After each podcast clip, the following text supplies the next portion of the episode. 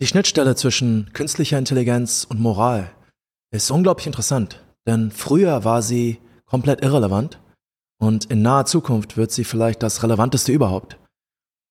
Moral braucht wie alle Dinge Zeit, sich zu entwickeln. Aber künstliche Intelligenz scheint uns keine Zeit geben zu wollen. Wir müssen uns also, also jetzt schon auf einige Krisen vorbereiten und dazu hat der liebe Co-Astronaut Niklas sich einige Gedanken gemacht. Ich lasse dich mal einleiten. Ja, vielen Dank. Genau, ich habe mich ja recht viel mit AI beschäftigt in den letzten, letzten Wochen und Monaten. Und ähm, ich bin auf der einen Seite total überzeugt davon, dass es kommen wird. Und ich glaube, es bringt auch eine Menge Potenziale mit. Eine Menge Sachen werden einfacher werden.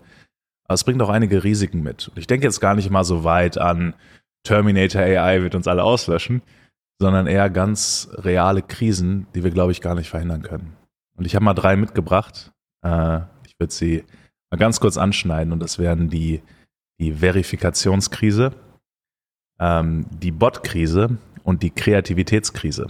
Mhm. Und ich würde mal direkt mit der Verifikationskrise anfangen. Und da fangen wir mal an im Jahr, glaube ich, 2010 war es sogar, äh, oder 2015, irgendwie sowas, vor ein paar Jahren. Äh, da gab es schon so den ersten Fall, dass mit, äh, mit irgendwo einer falschen Aussage online äh, eine Menge äh, äh, Un Unfug getrieben wurde. Und zwar wurde von einem falschen Elon Musk-Profil ein äh, Bitcoin-Gewinnspiel ver, veranstaltet. Haben sehr viele mitgemacht, sehr viele haben da ihre Daten angegeben. Und stellte sich heraus, es war nicht wirklich Elon Musk, sondern es war irgendein Bot, der einfach so aussah. Naja, da würde ich jetzt sagen, für den gewieften Online-User, wie wir es sind, ist sowas noch einigermaßen leicht zu durchschauen. Ich meine, das kriegen wir hin. Da ist irgendwo statt Elon Musk steht da eh großes Elon Musk oder sowas. Ne? Ähm, das kriegen wir hin. Aber ich glaube, das kriegt jetzt eine ganz andere Potenz.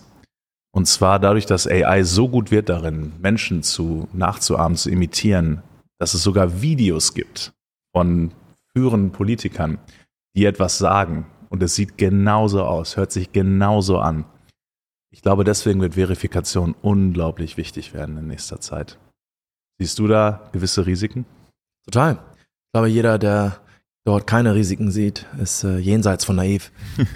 ähm, ich sehe auch keine einfache Lösung, mhm. außer dass, dass Menschen sich alle verifizieren müssen. Mhm. Was wiederum Probleme mit sich bringt. Ich meine, ich mag es nicht, mich online zu verifizieren. Ja. Ich mag die Anonymität des Internets, aber gleichzeitig hat Anonymität einen Preis. Mhm. Und das merken wir, sobald künstliche Intelligenz für Fake-Profile ähm, benutzt wird. Mhm. Ja, absolut. Also ich glaube auch, es ist ein sehr interessanter Spagat zwischen Privatsphäre und Verifikation. Zum Beispiel, mhm. wenn meinem Vater sagen würde, hey, um dich online einzuloggen, musst du dich verifizieren, der wird mir einen Vogel zeigen. Total, total. ähm, ich, naja, es wird etwas ganz Natürliches passieren, meine ich. Und zwar die Anonymität wird, den, wird mit einem Preis kommen. Mhm. Und zwar Irrelevanz. Mhm.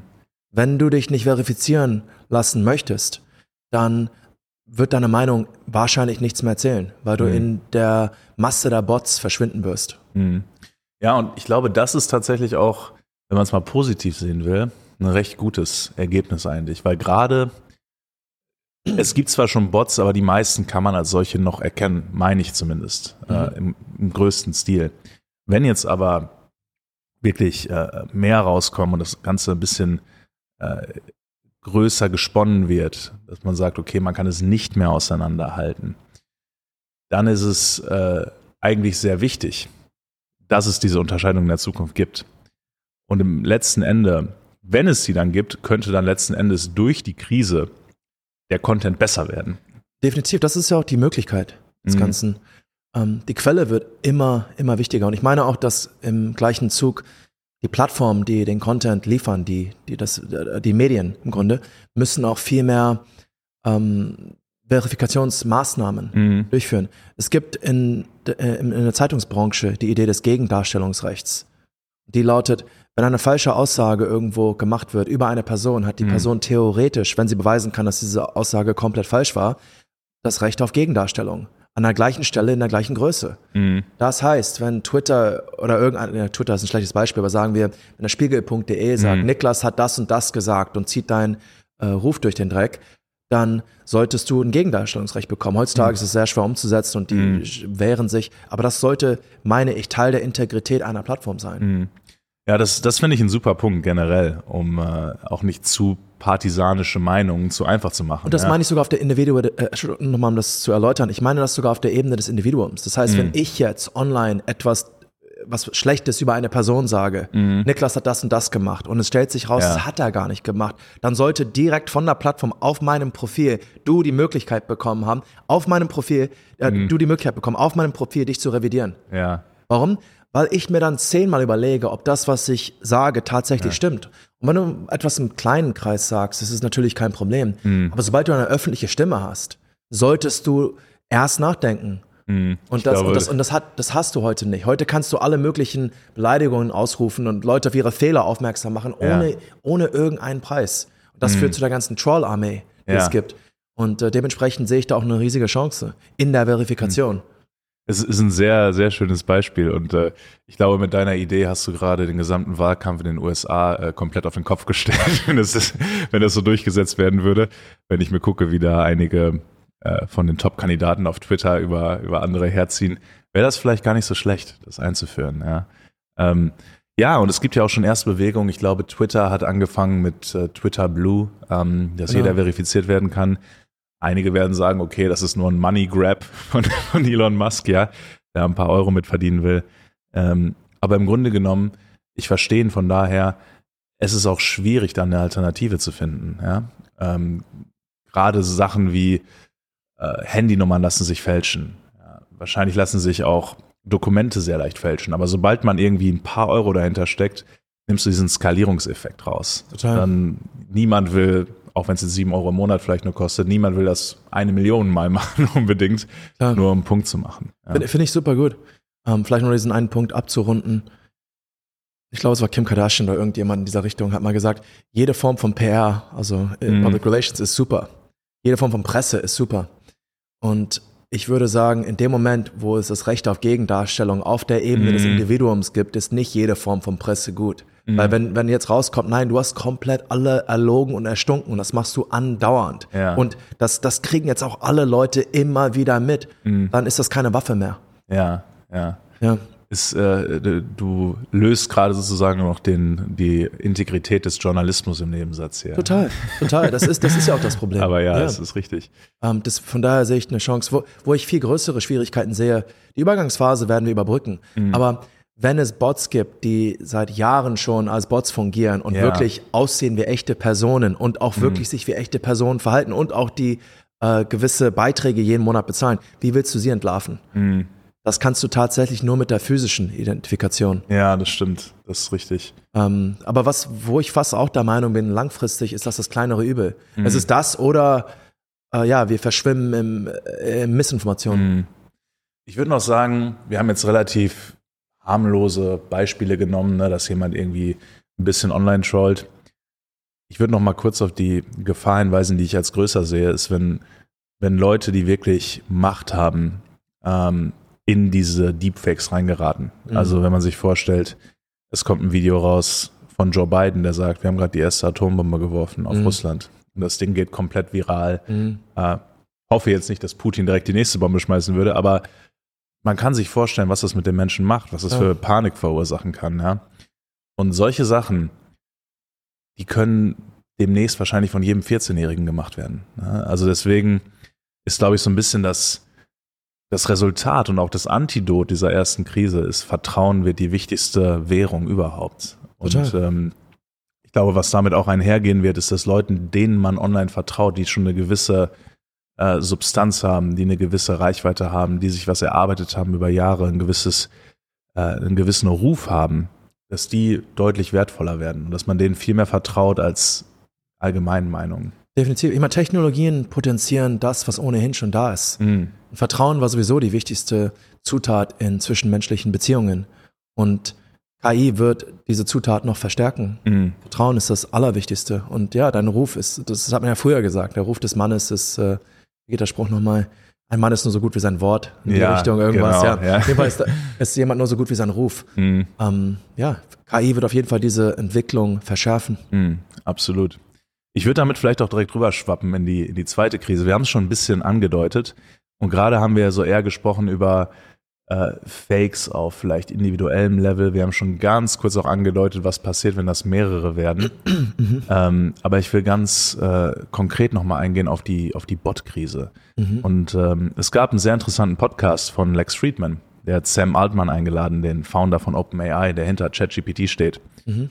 Und, ähm, und Sam Altman hat gesagt, äh, wie würden wir denn wissen, ob jetzt gerade hinter Twitter-Usern der Großteil nicht von Large Language Models operiert wird?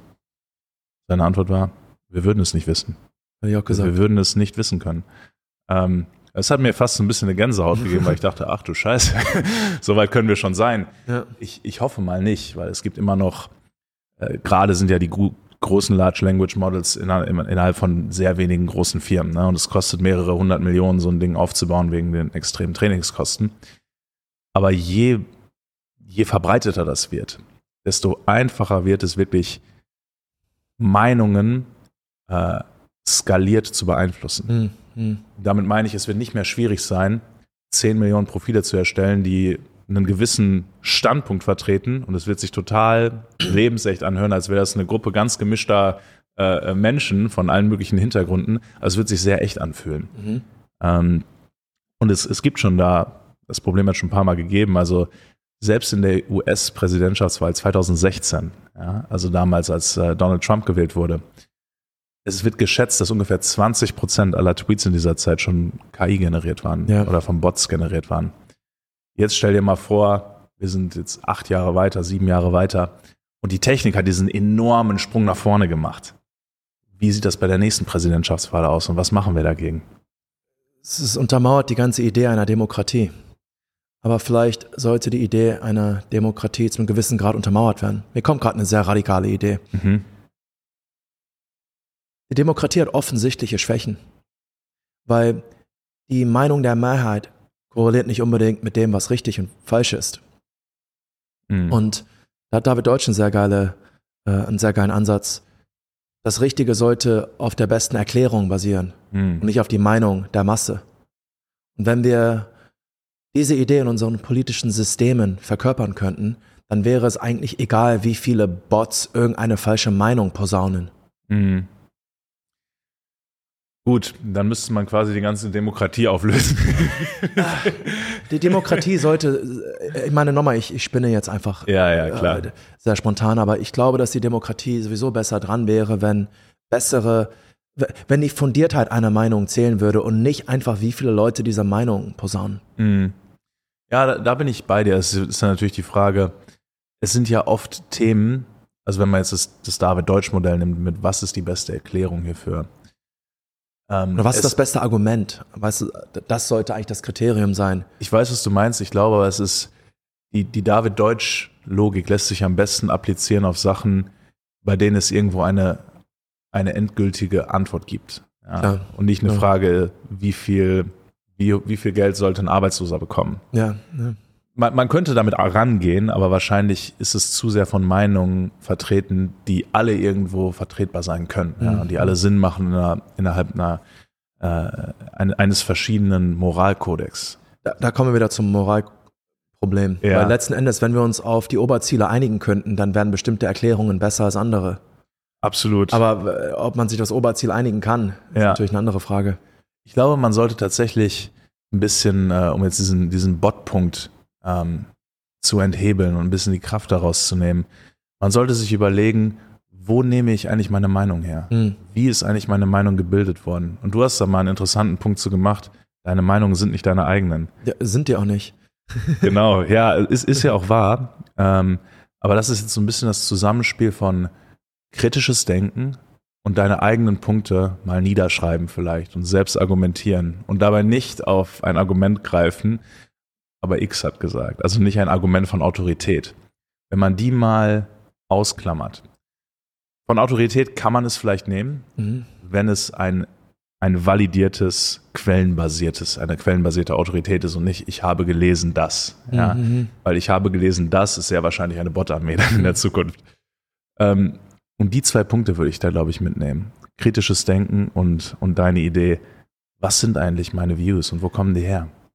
Ja, das ist ein größerer Punkt. Wenn Technologien eine bestimmte Größenordnung erreichen, dass ein Individuum genug Macht hält, dass er äh, sehr viel Schaden an das große mhm. Kollektiv mhm. anrichten kann, dann wird die Souveränität des Individuums immer wichtiger. Mhm. Und wie schult man die Souveränität des Individuums? Indem du selbst kritisches Denken lernst. Wenn alle Individuen kritisch denken könnten, dann wäre eine Bot-Armee, die eine bescheuerte Meinung vertritt, nicht wirklich problematisch. Mhm. Weil, weil man sich nicht von der Masse der Meinungsträger beeinflussen lassen würde. Ja. Ähm, aber ja, das ist leicht dahergesagt. Das Individuum soll souveräner werden. Klar, aber letzten Endes läuft es darauf hinaus. Mhm. Und letzten Endes, auch wenn ich drüber nachdenke, Propaganda gibt es jetzt nicht erst seit gestern und nicht erst genau. seit AI. Und die funktioniert leider auch schon seit Jahrtausenden. Also ist die, das Problem, wessen wir uns jetzt stellen, ist Propaganda auf Steroiden. Genau. Und wahrscheinlich würde die gleiche Lösung, die es bei normaler Propaganda auch wirkt, auch hier wirken sie es nur einfach unglaublich schwer umzusetzen. Genau, ja, und die, die, die einzige Antwort darauf lautet, also die einzige echte Antwort meines mhm. Individuen, souveräne Individuen auf Steroide. Mm, ja, sehr schön, sehr schön. ähm, ja, ich, ich finde es immer schwierig, sich da auf Großunternehmen und Regierungen zu verlassen, mm. weil letzten Endes sind das auch nur Menschen. Mm. Und da kannst du auch nur hoffen, dass das souveräne Individuen sind. Ja. Ähm, aber ja, am Ende des Tages musst du dich selbst drum kümmern. Mm, absolut. Gut, ich glaube, dann können wir vielleicht zum, zum dritten und letzten Punkt, der letzten Krise kommen. Gerne. Die Kreativitätskrise. Mhm.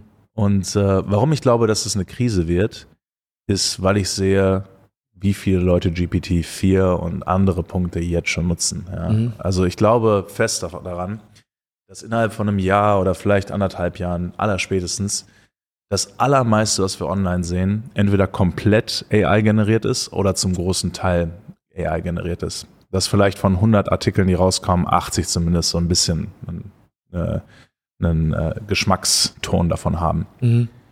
So, und jetzt kommt das Problem. Wie lernt überhaupt so ein Modell wie ChatGPT? Naja, das nimmt das gesamte Internet fast und nimmt das als seine Trainingsdaten. Mhm. Wenn jetzt aber der eigene Output, die eigenen äh, generierten Artikel, die mit GPT generiert wurden, als Trainingsdaten für das gleiche Programm genutzt werden, naja, dann werden die gleichen Ideen immer wieder neu potenziert und verstärkt und richtig neue Ansätze werden immer, immer seltener werden. Gerade weil es auch so verlockend und verführerisch ist, glaube ich, wenn man ein Journalist ist, wenn man ein Business hat und man muss irgendwie Leute, Leser generieren. Natürlich wird man solche Tools nutzen. Ja. Natürlich, es geht gar nicht anders wegen Margendruck. Und da mache ich mir tatsächlich ein bisschen Sorgen, ähm, dass es zu einer, einer Erosion von Kreativität fühlen, äh, führen kann, weil die Alternative so leicht ist. Definitiv. Ja, die geschlossene Feedback-Schleife ist ein Riesenproblem. Mhm. Ähm, ich glaube auch hier, dass es einige Gewinner und Verlierer geben wird. Es wird mhm. die Leute geben, die Kreativität komplett outsourcen und dementsprechend wird ihr Kreativitätsmuskel komplett verkümmern. Mhm. Und das werden, das werden Zombies letzten ja. Endes. Und es gibt Menschen, die die Bedeutung von echter Kreativität verstehen werden. Ich meine nochmal, ChatGPT und andere äh, Programme, die würfeln nur bestehende Konzepte neu zusammen. Ja. Die werden dich nicht von newtonischer zu Einsteinscher Physik führen. Richtig. Das erfordert einen Kreativitätssprung, der mhm. nicht möglich ist innerhalb der Rahmenbedingungen ja. äh, des Bestehenden. Von daher glaube ich, dass es immer Menschen geben wird, die trotz dieser Kreativitätstools ihre eigene Kreativität lieber nutzen werden. Mhm. Vielleicht als ganz praktischen, praktische Idee, mir gerade kommt. Ich glaube, Authentizität wird immer wichtiger. Mhm. Denn was bedeutet Authentizität? Naja, eine Art ist zu betrachten, Dinge zu finden, die dir Spaß machen. Und kreativ zu sein macht Spaß. Und deshalb würde ich es nicht gerne outsourcen. Wenn du mir ein Rätsel gibst, ich will nicht sofort die Antwort wissen. Warum? Mhm. Weil du mir damit den Spaß klaust, selbst darüber nachzudenken, selbst auf die Lösung zu kommen. Ja. Es steckt eine Freude darin, selber Dinge zu lösen mhm. oder selber auf eine äh, auf ein Gedicht zu schreiben, mhm. statt von ChatGPT ein Gedicht dichten zu lassen. Und äh, ich glaube, es wird also immer wichtiger, Dinge zu finden, wo man Spaß haben kann, die unter anderem den Kreativitätsmuskel Auslauf gewähren. Ja, ja, super Punkt. Und ich glaube auch, du hast ähm, am Anfang da was Wichtiges gesagt. Die Spitzen der Kreativität, die lassen sich mit AI noch nicht outsourcen. Die werden sich mit AGI vielleicht irgendwann mal outsourcen lassen. So allgemeiner künstliche ja, Intelligenz, genau. was im Prinzip den Mensch widerspiegelt. Genau, aber ja. da sind wir halt noch meilenweit von entfernt, meiner Ansicht nach. Total. Ähm, und von dem her wird das quasi eine, eine wichtigere Ressource und wahrscheinlich auch deutlich wertvoller werden. Das heißt, wenn man jetzt sagt, okay, ich bin ein kreativer Typ, dann würde ich sagen, dann lass dich davon überhaupt nicht einschüchtern sondern vielleicht ist es gerade eine Chance, ne? auch wenn es ein bisschen kontraintuitiv scheint. Auch wenn du jetzt vielleicht ein, ein Copywriter bist mhm. und äh, okay, gerade irgendwie fünf von meinen Freunden haben ihre Jobs verloren wegen, wegen AI.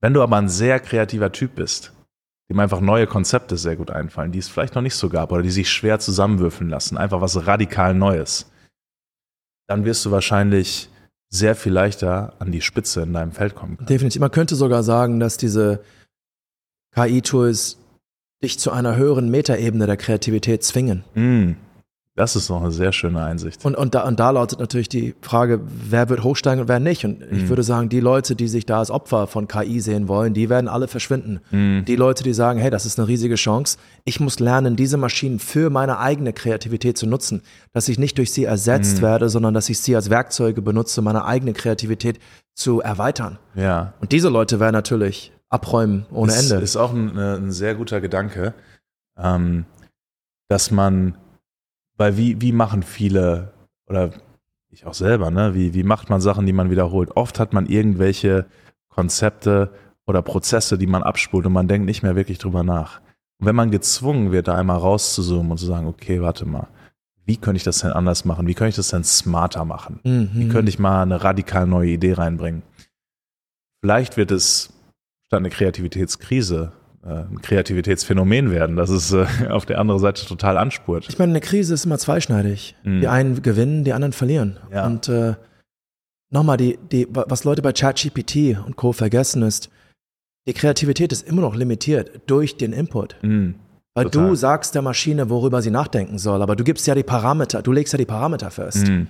Ähm, wenn du ein E-Mail-Marketer bist und sagst, schreib mir zehn lustige äh, Valentinstags-E-Mails. Ja. Du hast ja immer noch die Vorgabe gegeben, mhm. aber auf eine radikal neue Idee, die de diesen Rahmen komplett sprengt, mhm. wird die Masch wird KI nicht kommen. Ja. Also jetzt noch nicht zumindest. Ja, richtig. Ähm, von daher, ich, es ist nicht ganz so schwarz-weiß, wie Leute glauben. Mhm. KI, KI wird Kreativität ersetzen. Nee. Für manche Leute ja. ja. Manche Leute werden durch Maschinen ersetzt werden. Mhm. Definitiv. Viele andere auch nicht. Die werden die Operateure der Maschinen. Ja, cool. Ich glaube, vielleicht können wir einmal, einmal abrunden und zusammenfassen. Gerne. Also die drei Krisen, ähm, Verifikationskrise, Antwort darauf, Vertrauen, Ruf und Quellenverifizierung. Man sieht also, dass zwischenmenschliche Metaphysikum, Vertrauen wird mhm. immer, immer wichtiger. Ja. Auch, diese, auch diese Bereiche des Lebens werden durch Technologien, insbesondere mhm. KI, verstärkt. Was auch ganz interessant ist, weil es eigentlich so ein äh, so ein Soft Skill, sag ich mal. Ne? Genau. Also gar nicht mal irgendwas, wo man vielleicht vor zehn Jahren gesagt hätte, ach, das ist nicht so wichtig, ich sieh zu, dass du gut wirst im Programmieren oder sonst was. Genau. Eine ganz interessante Gegenbewegung jetzt, ne? dass diese kernmoralischen Werte irgendwie immer wichtiger werden. Ja. Weil die sich nicht, äh, nicht abgeben lassen. Die Technologien berühren alle Bereiche mhm. des menschlichen äh, Daseins. Ja. Ähm, zweiter Punkt, die, die Bot-Krise. Ja, da würde ich sagen, kritisches Denken etablieren und auch hier wieder an die Quelle gehen. Hängt ein bisschen zusammen mit der ersten. Die Bot-Krise ist ein bisschen die Verifikationskrise auf Steroiden. Definitiv. Und auch hier würde ich sagen, ganz ehrlich, wenn Bots rationale Meinungen vertreten, die auf gute mhm. Erklärungen basieren, dann sollen die doch verstärkt werden. Ja, guter Punkt. Also, die Frage ist, wer, wer dafür Geld ausgeben will. genau, genau. Aber wenn es eine gute Erklärung ist, wenn die, ja. wenn die die äh, äh, äh Einsteinsche Schwerkraftstheorie, äh, äh, äh, wie heißt es, rausposaunen ja. wollen, gerne. Da ist mhm. doch nichts Schlechtes dran. Ja. Das einzige Problem sind unkritische Köpfe. Ja, richtig. Also richtig. rationales Denken wird immer wichtiger. Und für die mhm. Leute, die nicht unbedingt sehr rational denken können, da würde ich sagen, outsource deine Rationalität mhm. an rationale Menschen. Mhm. Weißt du, das mache ich ja auch mit emotionalen Angelegenheiten, suche ich meine Mutter auf. Warum? Ja. Weil sie viel schlauer ist, emotional als ich. Mhm. Ihre, ihre Meinung zählt für mich mehr.